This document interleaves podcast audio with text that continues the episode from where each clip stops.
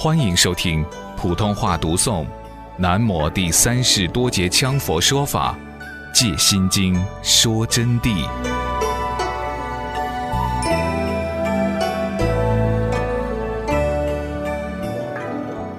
化身之变呢，就谈到第三身，谈到化身了。法身所讲的是大般若之所照真谛实相之境而不可得的法身。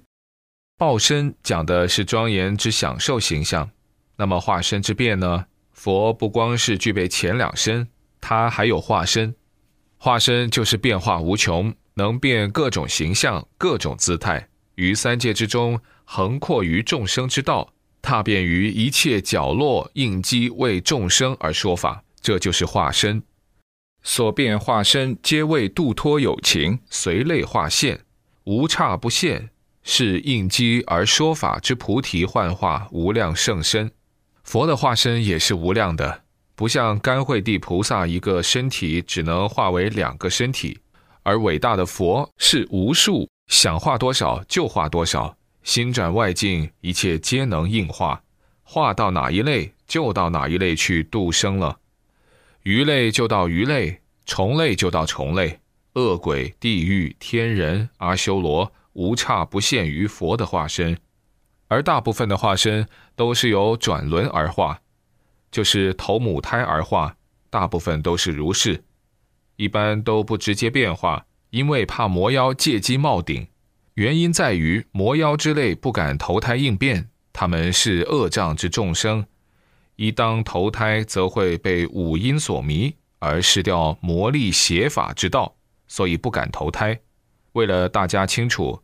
再另说一下，魔呢就喜欢直接变化，因为魔不敢化身。何以故？魔是为了脱生死轮回，只要一当化身，他会刹那迷掉一切功力以及魔通，再回转不去，就等着死亡，跟常人众生一个人没有两样，受无常牵着，拿到阴曹地府去审讯，受因果之报应。遭极盛之痛苦，只有佛菩萨是随愿力而来，尤其是佛和等妙觉菩萨的地位，愿力完了，自然就了结了，就走了，就作化了，就生死自由了，或是连肉身一起不在了，这就是化身。化身都是为度众生而所现，有化身没有？有。其他的很多人能不能化身？能，历代的高僧大德很多都能化身，当今也有高人能化身，但是这些高人一般都不会告诉你们的。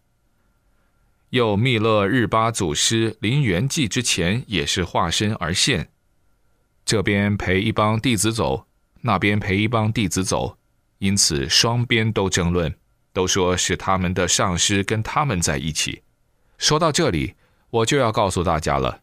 有的同学啊，属于俗庸粗智，就不懂这些道理，就认为最伟大的如观世音菩萨等等，又如大势至菩萨等等，又如文殊菩萨事业之地位，那么他们化身为什么化一个？谁给你说的他们是化一个？只有你愚痴的凡夫才是认为他们是化一个。如果是一个，他们就是罗汉；既然是菩萨。怎么会是一个身体呢？甚至于是变化无穷的，有早有迟，是迟迟缓缓，有前有后，有老有幼，是这样化身才名菩萨。从科学道理，我们都应该如是彻见真理。所以说啊，佛的化身当然就更不在话下了。而佛虽至高，亦是般若所生。那么佛这么伟大，三身这么具备。变化这么无穷，这么样的庄严，并且为众生说法，现出无量的圣体化身，佛当然是伟大到至高顶点。但是佛是谁生出来的？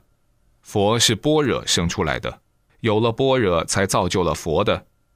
你说佛性本来嘛，怎么是造就呢？如果这样说，违背了佛法，落入断空之见了。为什么我要这样说呢？没有般若给你去关照，不能产生实相之境，没有文字之契机应理，不明白什么叫做般若。给你说般若，你说是山上的山核桃；再给你说是般若，我知道了，就是大河里面的波浪。因此要有文字之词，才能阐述般若真空实相之理。有真空实相之理，方能见彻般若而所照之实相境，不得其境之空有圆融境界，然后逐步所证，方能成为佛。所以般若随时在生，随时在生，生到最后就生了一个佛出来了。如果自我偶然见性明心，没有经过般若印证，照常叫做天然外道。故所以明心见性的人是必须经过圣德印证的。正如成了圣者，还得要考试印证，否则也不能算真正名副其实的圣德。当然，现在各大寺院、藏密或者显宗都很难找到真正的圣德，所以这考圣人的规矩也就没有人搬出来了。乃至都不知道怎么考了，就是知道也不能搬出来，这是为什么？很简单，一当搬出来，无疑就是让自己亮底丢脸，谁都不愿意没事找事。本来可以身为凡夫充当圣人，一经考就亮出了凡人的本质。但是你们相信是有人懂的，有一天因缘成熟，我看这个人就会为了保护众生的利益。也为了对为师者负责，实行这个法规的。当然，如来大事因缘都是在于众生是否具备了享受该法的福报来决定的。现在继续讲说佛吧。那么反过去，佛又是般若，佛的法身即是般若，最伟大的般若，故般若又为诸佛之母。因此，唯独般若乃无等等咒。为何等之法？何等的大咒可与之齐等？所以叫无等等咒，即是无有何等之法，何等大咒可与之齐等？就是说，任何法、任何咒都不能和般若咒相比的。此指般若为咒，而非普通之咒，只在三业相应，量法器之大小，而神效各异，各异于速，各异于力。各异于快慢，时有咒缓缓而生力，时有咒迅猛无比。就是说，它的能量啊，在不同的情况下能猛威无比啊，不但速度快，而且是威猛无比，也有缓缓来力的。前提，同学们要知道，要三业相应才能威猛无比。如果三业不相应，同样不能威猛无比的。是故说无等等咒也。这个般若的咒啊，大到这么一个程度，是不是就是说这个揭谛揭谛波罗揭谛波罗僧揭谛菩提萨婆诃呢？这个咒是告诉同学们要心里所认识般若的真谛实相，真正认识般若的实相之境，而才能真正掌握到咒的力量。这个时候你才能运用，运用才能转世间之物。才能将世间的一切假象，然后化空。平时特别在于我们坐下来的时候啊，要慢慢进入般若真空实性，在真空实性当中无相无着，这个时候彻底把它认清楚了，能于此长期产生觉照，真正的般若力量才会产生。当你产生了般若力量以后啊，你即能三周感应。即能有诸佛菩萨赞叹你，才有护法圣神前来帮助你，得到护法圣神的帮助，才能真正取得到正境正德的圣量，才能了生脱死。这个是非常重要的。所以，我们学佛法啊，千记千记要注意这个佛法的道理啊。般若才是最伟大的，是本体母地。其他的任何佛法都不能和般若相比的，而其他的任何一法都是为获证般若而安立的，除了般若就没有佛存在了。